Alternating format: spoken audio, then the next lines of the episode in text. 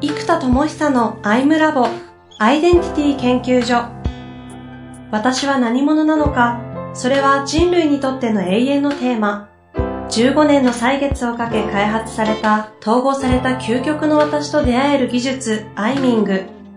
不確実性の時代を生きる次世代リーダーのためにアイデンティティの本質について語り尽くします。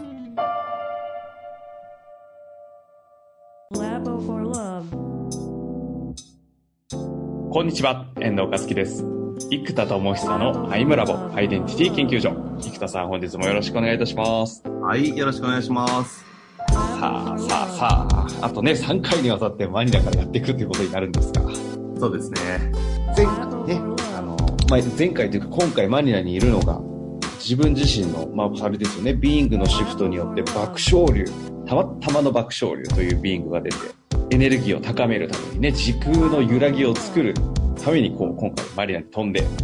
明日からはアマンに行き、アマン専用の飛行機に乗って、そうですね。体験をされに行くようですが、まあ、そんな流れの中でね、なぜ今回この爆笑流が生まれたのかっていうことでいいんですかね。その前回セルフアイミングによってフリーザとオブナというね、こう、潜在的事故みたいなものなんですかね。こう、そこが出てきて、それをぐっと統合したことによって今具現、現実としてこういう活動をマニアに至っていると。その統合をどういうふうにやったのかという話を今回はお聞かせいただきたいなと。そうですね。えー、っと、ここはやっぱ結構僕の中でも根深いテーマだったので、はい。なかなか統合起きなかったんですやっぱ20代のなんか、オブナ的にこう、なんか、なんつうの、よまあ、よくなんか教育系の用みたいなのありますよね。なんか、できると信じるとか、うんうんうん、信じて任せるとか、なんか、まあ、それのやっぱり因もいっぱい出てきたのと、あと、まあ、僕自身がやっぱプロデューサーが第4位で、本当は発明家だったっていうのもあるので、発明家としてコミュニティとか、ジントレプレイヤーとしてコミュニティだとやっぱり相性が良くないとこもあったと思うんですね。なんで、結局リリーサー、プロデューサーにフォーカスし、ジェネレーター、ジントレプレーナーは全く活躍できないっていう状態が自分の中に起きていたと。うん、で、このエネルギーシフトを考えていくときに、やっぱり、内なる炎をイメージ化したり言語化するとすごい扱いやすかったんです。内なる炎そうです。やっぱり魂の炎とか火っていうじゃないですか、灯火とか。うんうん、だから、やっぱ火を置くっていうのはだいぶ内的エネルギーをイメージする。特に丹田あたり。うんうんうん、あの、よくね、あの、妖怪の映画とか、鬼太郎とかでもそうですけど、魂が火の玉としてお墓を浮いてるみたいな。うんうんうん、やっぱ火に置くとやっぱり分かりやすいんだと思うんですね。うんでそのオブナの時の僕の火って何かっていうとある意味志の炎で なんとかな誰かが大学生の時の軸形成教育とかやらない限りすごい社会的にみんな路頭に迷っちゃうみたいな なんかそういうのがあったんですよね。うんマイナスの方で言うと。うん、プラスの方としてやっぱり若い時って可能性が無限大だから、この真っ白のキャンバスで何書くかによって、人生の方向性と角度がすごい変わっていくみたいな気持ちがあったんです。だから、やっぱりそれを大学生の時に誰かが本物というかちゃんとした濃いやつを提供すべきだと。うんうん、で、大人になると自分で研修のお金を払うか、会社がお金出しますよね。うん、で、中高とかまでは親が出すじゃないですか、塾とか。はい。だから大学になると、なかなかこれ難しいんだよね。うん。大学の教授の方々ももちろん授業も一生懸命やってくれてると思うんですけど、メインが研究者なわけですよ、教授という仕事は。だから、研究職っていうのが教授というメインのアイデンティティであって、その中の教育っていうのは役割の一個になるわけですね。でも中高の先生っていうのは教育者として教育の専門としてやるわけですよ。そうすると教授の中ではもちろん教育の熱い人はたくさんいますから、うん、いろメインはどっちかというと、やっぱりアイデンティティと研究者なわけです。そうなってくると、実は、本当にじゃあ大学生の教育者的ポジションに本気で誰がやるのかでどうしても企業のやるインターンシップとか当たり前だけど採用メリットなので採用の可能性のない子まで育てるわけはないわけですよね。うんうん、がうん。でなんか中高だったら強制的に文化祭とかでコミュニケーションを学ぶ場があったりするけどもう大学になったらサークルも何も入んない人は全く入らなくなってきますし、うんうん、そうそう誰かがここで本気で教育の仕組みを作ればイノベーションできる人いっぱいいるのに本当にそのきっかけがあるかないかで人生の角度や方向性がすごく変わっていくと、だからこういう時代時にきっかけがあればいいと思ってきっかけって団体を作ったわけです、うん。うん、だからプラスの意味でもなんか社会変革という意味でもこうマイナスを改善するという意味でも志が強かったなって気はするんですね、うん、なんで、まあ、志の炎とか情熱の炎、うん、それがオブナでやってたわけです。だこれが強すぎて、まあ、自分の給料10 万にしとかで何千万も突っ込むとかやっぱそういうことやってたわけですし。で、まあ、キャッシュでもそうですけど正直 B2B のね研修の開発と実施だとしたらいやこれ結構年間1億2億みたいな金額ですよね。あの正直企業に提供してたら、うん。まあ、事業としてそうですね、普通に見積もって。てかちょっと安めに見積もってそんなもんでしたかね。だからまあまあやりすぎたなというのもあればでもやっぱそこまで自分はやりきったっていう気持ちはあるんですよね、うん、その人がどう思うかとかじゃあね僕の NPO 出身の人たちはそういう風なところまで思ってるかっていうとわからない。そう思ってる人もいるけど。だけど一個人の満足感としては自己満足だけどいやこ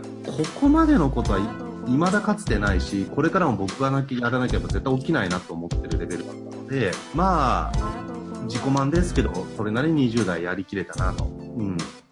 で そこからただとは言ってもってことが山ほど起きていったことや、うん、やっぱ自分の本当の本分が生かされてない。で、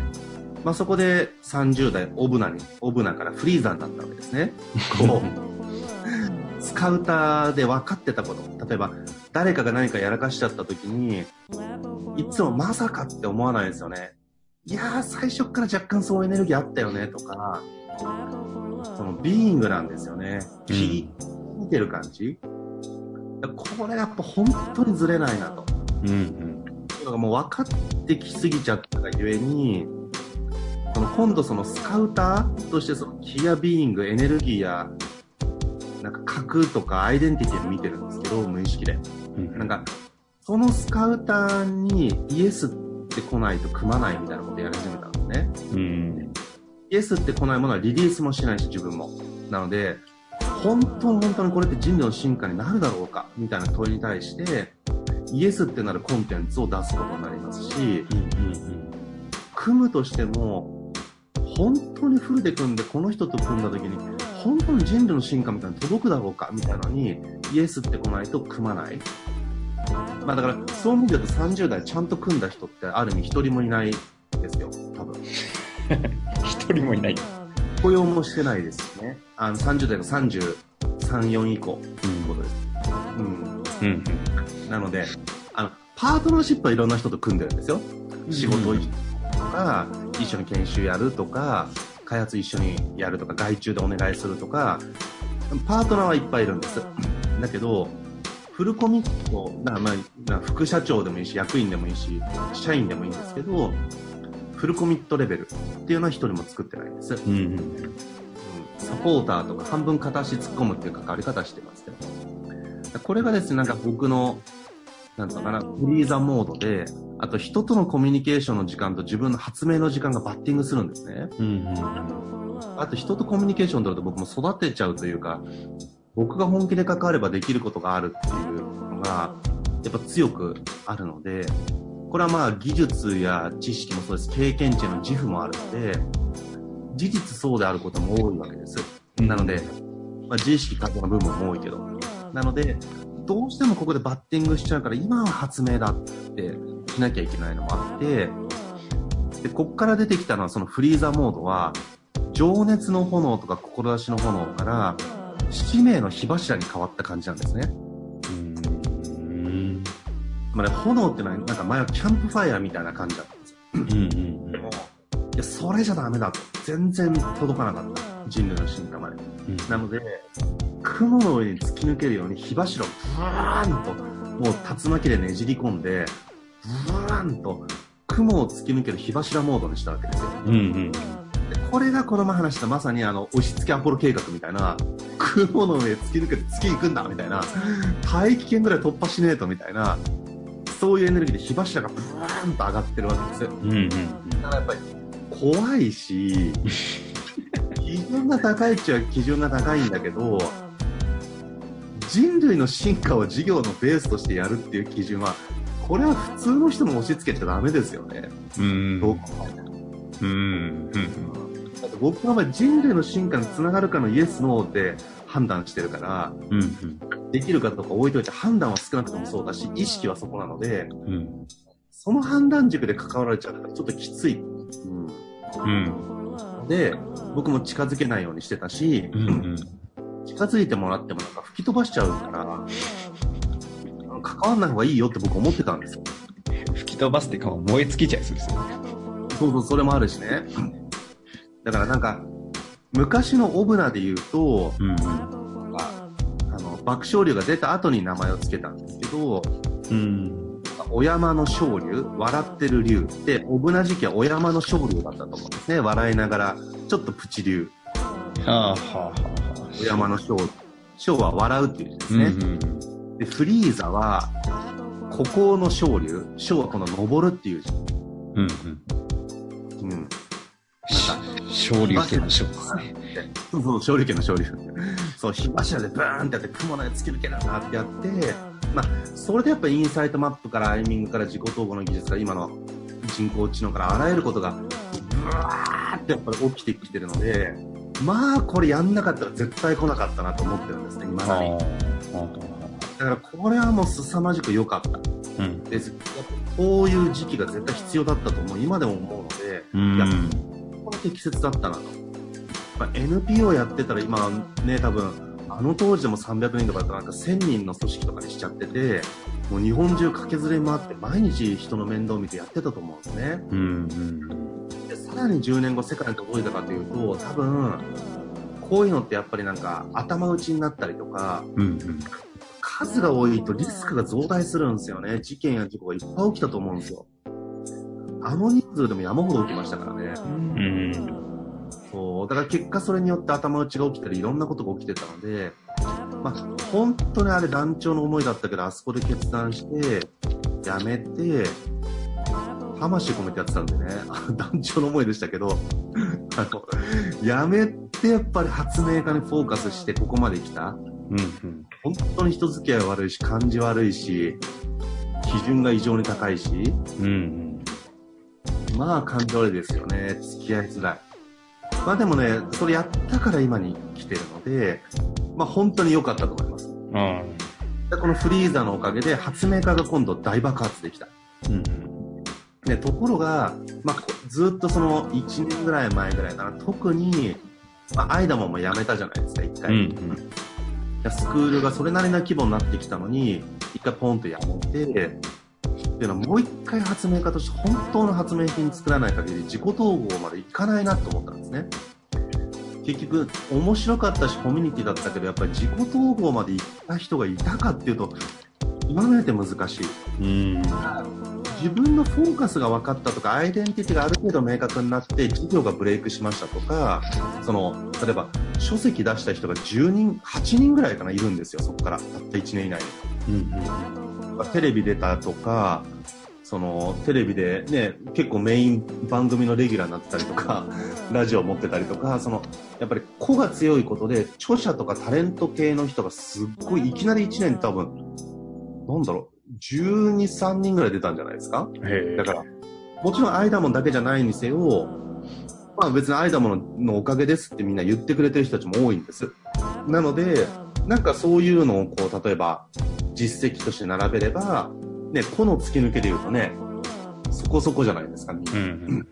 やっぱ事業がブレイクした人も結構いっぱいいますし、でも自己統合までいったかというと、アイデンティティフォーカスによるポジショニングの明確化による実現力の強化っていう、なんだろうな、うんまあ、マーケティング戦略かな、ポジショニング戦略がうまくいくっていうところなんですよね、実は。うん、うん、で、その域から自己統合とか本当の次の次元までなるかっていうと、なかなか難しかったんですよ。うんなので僕の中で5%かなって、逆に言うと5%ぐらいでもここまでは変化起きたんだなっていうものには思いましたけど、うん、タイミング道場で修行してる人たちでやっと3、4割、3割なので、やっぱ届かなかったんですよね、僕の持ってる自己統合っていう価値に対して。うんやっぱこれもう一回本当に発明して、僕が個人的には人工知能がタイミングとかサポートもできるし、あのアプリケーションでカレンダーで管理できるしとか、あとオンラインで学習できるしとか、うん、とコンテンツでカバーできることがまだまだいっぱいあって、やっぱそれをもっとちゃんと作り込んでからじゃないと、もう一度間も頑張っても届かないなと思ったんです。さっきね、一瞬ホテルの Wi-Fi 切れちゃったみたいで。あ、そうですね。なんで、あの、ちょ、ここから。再開しました。再開。こんなこともあるということで。そうですね。うん、話としてはね、あれでしたよね。その、いろいろこうやってきたけど、なかなか自分のその思いが届かない。価値ですね。価値ですかね。っていう基準までなかなか届かないかったですね。うん、そんな中でというところですよね。そうですね。だから、でも開発者も僕は5年フルコミットしてですからね。やっとビング投稿されたみたいなところやっとなので、うん、やっぱりはなかなか一朝一夕じゃいかないよなというですね、うん。感覚なんですよね。まあ、それでやめて、もう一回火柱ですね。火柱で発明家として、フリーザモードで、さらにここ1年は特にそうでしたね。もう本当に一切アポ入れなかったんですよ。なのでもう本当に入れずに、もう毎日毎日開発開発の日々、まあ、でもそれもそれでだから本当良かったと思います。発明家として。ここまでフォーカスしても、いろいろね、推進しないいろんな事件とかもあったりしつつ、いろいろ紆余曲折あって、やっとですから、うん。これは良かったと。うん、ところが、うん、でもそのエネルギーが火柱状態だから繋がりにくさとか、なんだろうな、まあずっとそのオブナとフリーズの葛藤って前話したやつがまさにそこですよね。うん